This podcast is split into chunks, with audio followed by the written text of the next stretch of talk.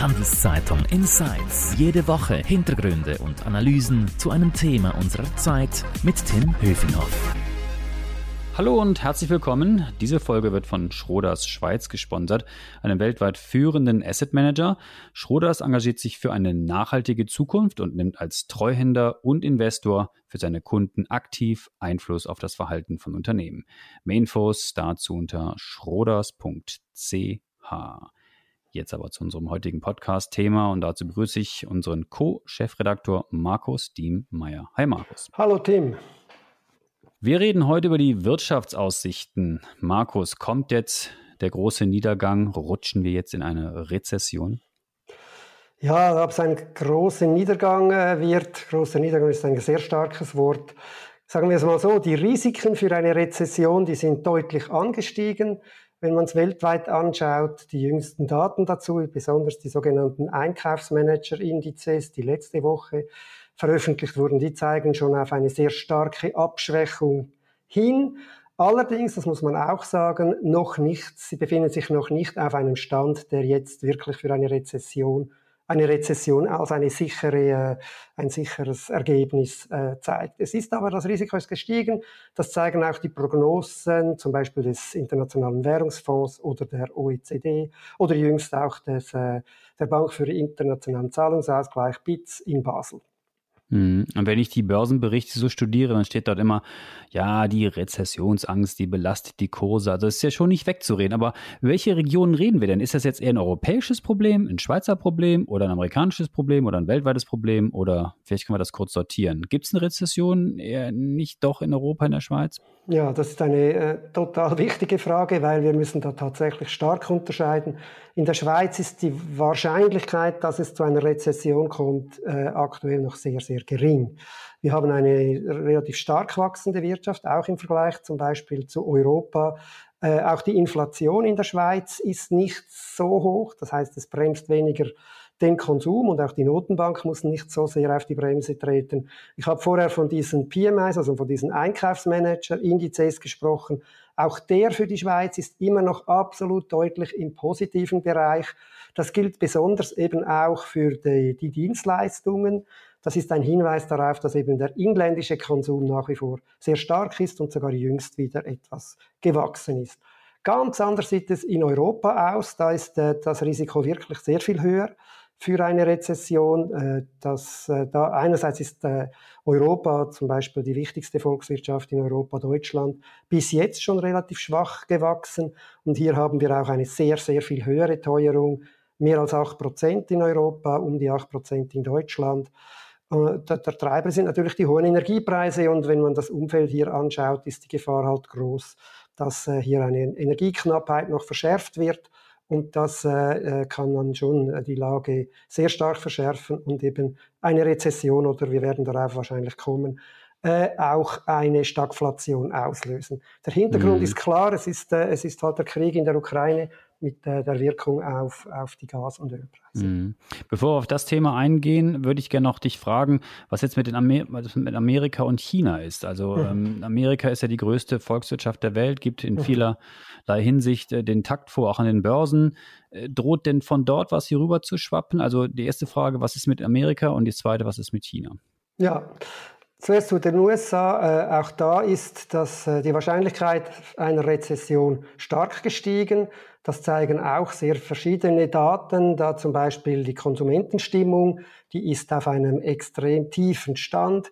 Äh, und es gibt auch Kapitalmarktdaten, die darauf hinweisen, die bisher immer äh, dazu geführt haben, dass es dann künftig zu einer äh, Rezession gekommen ist. Für die Spezialisten unter den Zuhörerinnen und Zuhörern meine ich hier, dass die, also die, die Kurzfristzinsen etwa die gleiche Höhe erreichen wie die Langfristzinsen. Der Grund ist aber eine andere Geschichte oder teilweise eine andere Geschichte als in Europa. Zum einen ist die Inflation in den USA noch höher, ist fast 9 Prozent und könnte noch weiter äh, ansteigen. Eine ganze Generation hat so etwas noch nie gesehen. Äh, und das hat äh, die Folge, dass die amerikanische Notenbank, das Fed, gezwungen ist, jetzt da was dagegen zu tun. Und das machen sie, indem sie die Liquidität, das Geld abschöpfen, insbesondere durch massive Zinserhöhungen Äh, und mit diesen Zinserhöhungen drohen sie äh, möglicherweise eine, eine Rezession äh, heraufzubeschwören. Es ist auch durchaus so, dass die, die Notenbank sich dessen bewusst ist und das auch in Kauf nimmt, wenn das eben nötig ist, um, die, um die Inflation zu drücken wieder. Und das hat, mhm. äh, wie du es richtig gesagt hast, natürlich dann einen Einfluss auch auf die gesamte Weltwirtschaft. Und China, China geht es da ja, ähnlich so? China ist noch ein bisschen eine andere Geschichte. Äh, China wurde, äh, die Wirtschaft in China wurde stark gedrückt durch die, diese Lockdowns im Zusammenhang mit, mit Corona. Dazu muss man aber noch wissen, dass China, die, die, Wachstumsraten in China etwas eine andere Geschichte erzählen, als sie zum Beispiel bei uns in Europa oder in den USA erzählen, weil da ist es so, dass die chinesische Regierung, wie das mal ein, ein Ökonom äh, gescheit gesagt hat, praktisch jede Wachstumsrate haben kann, äh, wenn sie dann entsprechend weitere Investitionen äh, tätigt, aber Investitionen, die eben überhaupt keinen wirtschaftlichen Wert haben, zum Beispiel in Immobilien. Und das ist die große Gefahr da, dass China halt einfach weiter äh, sich dann noch weiter verschuldet, äh, auch intern weiter verschuldet und irgendwelche zum Beispiel Immobilienbrücken, Infrastruktur baut, die kein Mensch braucht, einfach um um Wachstum zu generieren. Deshalb sind die Wachstumsraten da nicht allzu aussagekräftig. Das ist die große Gefahr da. Was eigentlich China bräuchte, wäre ein stärkerer Konsum, eine größere Beteiligung der Bevölkerung und das ist bis jetzt viel zu wenig zu sehen. Hm. Für die Weltwirtschaft auf jeden Fall ein Risiko. Du Markus, du bist ja Ökonom, ähm, du kannst es bestimmt gut erklären. Was ist denn jetzt genau eine Rezession? Das klingt erstmal so, so bedrohlich, aber was ist denn das genau und wer definiert das, ob wir jetzt in einer Rezession sind oder nicht? Sehr gute Frage weiter, weil äh, alle schmeißen mit diesem Begriff um sich. Dabei ist es tatsächlich nicht ganz klar. Es gibt mehrere Definitionen. Eine berühmte ist, wenn zwei Quartale ein Land ein negatives äh, BIP, also Bruttoinlandproduktwachstum hat, die hat aber viele Nachteile. Äh, ich finde sie nicht besonders gut, würde hier zu weit führen. Ich würde sagen, die wichtigste gängige und ökonomisch begründete äh, Aussage, was eine Rezession ist, ist, wenn eine Wirtschaft zu wenig ausgelastet ist und die Arbeitslosigkeit steigt. Das ist wahrscheinlich eine sinnvolle. Aber dann mhm. gibt es natürlich verschiedene Ausmaße. Es kann eine schwere Rezession bis, man spricht dann von einer Depression oder eben nur eine leichte äh, mit einer, die dann eben nicht allzu schädlich ist. Aber hat so eine, ein Niedergang, so eine Rezession nicht auch, auch Vorteile, also volkswirtschaftlich gesehen? Also es wird wieder deutlicher, äh, wo und wie Knappheiten herrschen in der Ökonomie. Die Ressourcen werden vielleicht anders oder besser verteilt. Wir hatten ja jetzt viele Jahre, wo das Geld so ultra billig war, wo man gar nicht mehr wusste, wohin mit dem billigen Geld. Also ökonomisch war das ja auch nicht immer gut. Ist es vielleicht nicht auch äh, was Positives, dass man sich neu besinnt, dass man mal ein bisschen in der Krise ist sozusagen und wieder sich dann neu so justiert? Ja, das ist eine ganze Bewegung innerhalb der Ökonomen, die es äh, so unterstützen würde. Ich wäre hier ein bisschen vorsichtig, weil wir wissen dann nicht, was die politischen Effekte sind. Wir haben eine relativ gespaltene Welt. In vielen äh, Gesellschaften, insbesondere in den USA, sind die politischen Spannungen so schon hoch äh, und da noch eine, eine schwächere Wirtschaft, eine, das ist dann schon eine, ein Risiko. Abgesehen davon, die Verteilungskämpfe werden natürlich größer, die werden nicht einfacher, wenn, es, äh, wenn dann eben weniger zu verteilen da ist und die Arbeitslosigkeit steigt. Mhm. Der einzige Punkt ist eben, eine Rezession kann nötig sein, um die Inflation runterzubringen, die Nachfrage zu dämpfen. Hm, jetzt hast du vorhin schon die hohen Preise erwähnt. Inflation ist natürlich in der Schweiz nicht so dramatisch wie in vielen anderen Ländern.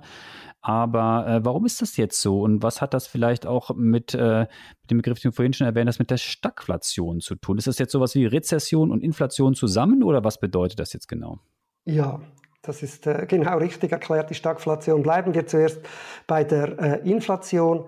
Es gibt eigentlich drei Gründe im Kern. Äh, es wird auch ein bisschen darüber gestritten, welcher jetzt welches, welche Bedeutung hat. Das eine ist, äh, was wir schon länger jetzt kennen, das sind diese Lieferkettenprobleme, die eben die Produkte teurer machen, weil sie knapper geworden sind. Äh, und es gibt seit dem, seit dem Krieg in, in der Ukraine, seit der Invasion Russlands, noch verschärfter, die gab es schon vorher, aber das wurde noch verschärft, diese Rohstoffpreisprobleme, also die, der Öl, Gas, aber eben auch sehr, sehr viele weitere Rohstoffe, mittlerweile eben auch Weizen, was ein weiteres Problem für sich darstellt. Das sind schon mal wesentliche äh, Gründe für die Teuerung. Dazu kommt aber eben auch noch ein Nachfrageproblem, das heißt, dass eben zu viel Nachfrage, zu viel Geld diese knappen Güter jagt, um es etwas vereinfacht zu sagen.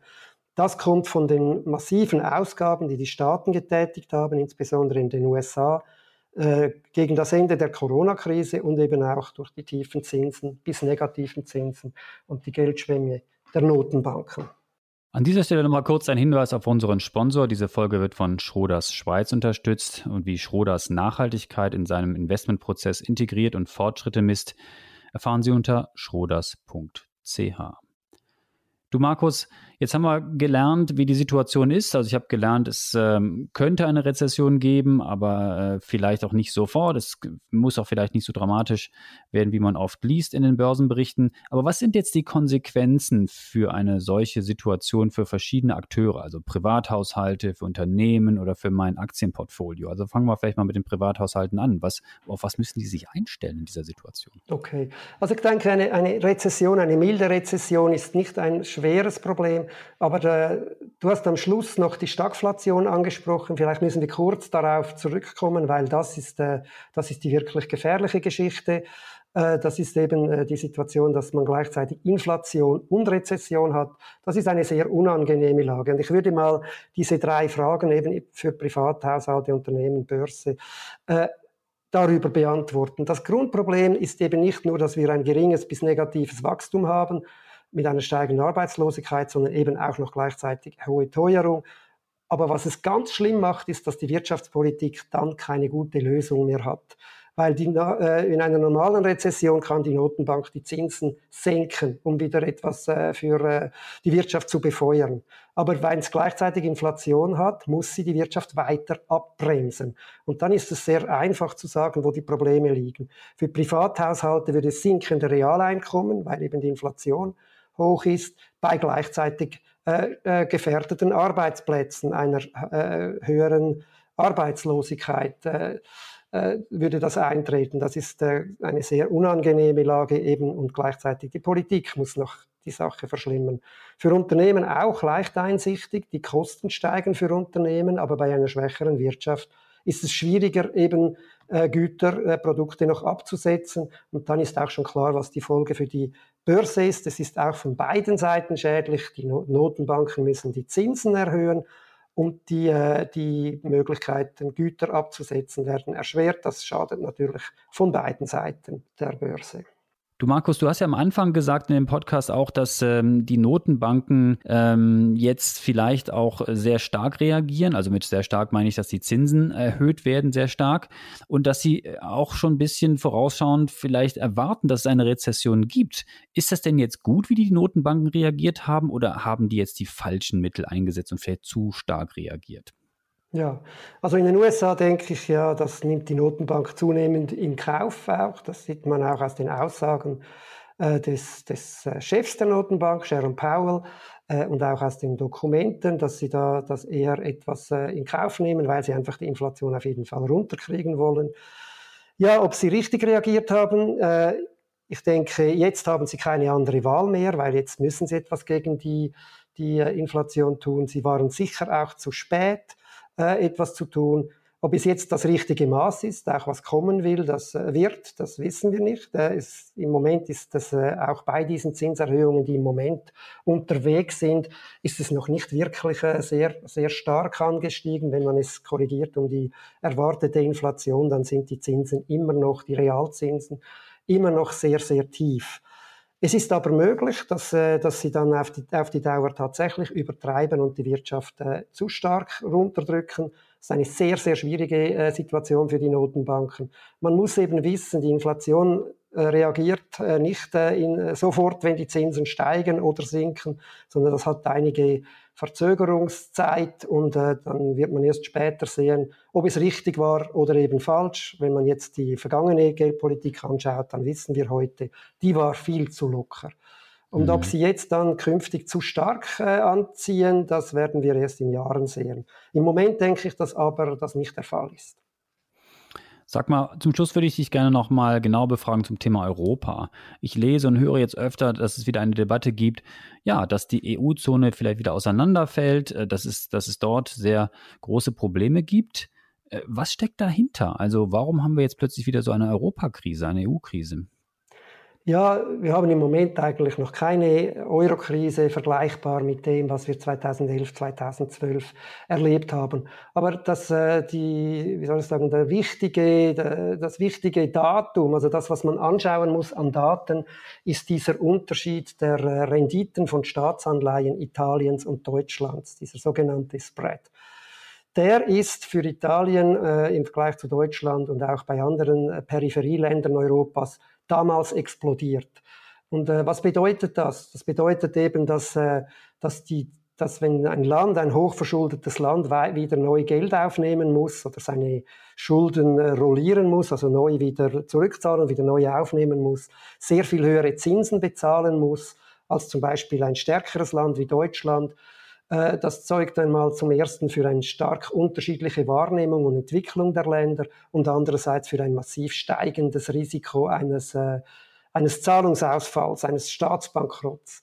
Und weil diese, diese, dieser Spread jüngst wieder deutlich angestiegen ist, ist eben diese Angst vor einem erneuten Situation wie 2012 zum einen gestiegen. Man muss allerdings sagen, diese Spreads sind noch weit davon entfernt. Aber es gibt einen ganz entscheidenden Unterschied. Damals war die Inflation in Europa sehr tief. Das damalige Versprechen von Mario Draghi, dem damaligen äh, Chef der Notenbank, wir würden zur Not alles tun, um den Euro zu retten oder die Länder auch zu retten. Das heißt, so viele Staatsanleihen aufzukaufen, wie eben nötig ist. Dieses Versprechen kann die EZB heute nicht mehr glaubwürdig abgeben, weil jetzt steigt die Inflation. Sie kann nicht versprechen, so viel Geld wie nötig in die Wirtschaft zu pumpen, wenn sie gleichzeitig das Geld entziehen will, um eben die Inflation zu bekämpfen. Sie, hat, sie sagt die ganze Zeit, sie werde da mit was kommen, aber das überzeugt bis jetzt alles zu wenig. Äh, mit dem Versprechen hat sie mal äh, diese Entwicklung etwas gebremst, aber es ist die große Sorge, dass das auf die Dauer wieder diese alte Gefahr zurückkommt als ob wir nicht schon genug Ungemach hätten in Europa und in der Welt. Da droht also auch noch weiteres Ungemach. Gibt es denn zum Abschluss noch vielleicht auch positive Zeichen, dass es vielleicht doch ein bisschen besser kommt, als wir jetzt besprochen haben und nicht nur negative News gibt? Ja, ich denke mal für die Schweiz, wie, wie anfangs gesagt, ist die Lage eigentlich immer noch sehr positiv, was die Wachstumsraten, die Wachstumserwartung betrifft und auch die Inflation. Äh, es kann natürlich auch eine Entwicklung eintreten, die alles viel besser macht, zum Beispiel ein rasches Ende des Krieges, ein Ende der äh, Probleme mit den Lieferketten oder dass die Notenbanken ein sehr glückliches Händchen haben am Ende und die Inflation eben doch bekämpfen können. Es ist also nicht ausgeschlossen, dass alles viel besser kommt, als wir es im Moment befürchten müssen. Markus, ganz herzlichen Dank für deine Insights. Noch mehr Infos zum Thema ständig auf handelszeitung.ch. Und wenn euch unser Podcast-Angebot gefällt, dann würden wir uns freuen über ein Abo, sei es bei Spotify, Apple oder wo auch immer ihr uns zuhört. Merci fürs Zuhören, bleibt gesund. Markus, danke dir. Bis zum nächsten Mal. Ciao. Ciao. Handelszeitung Insights.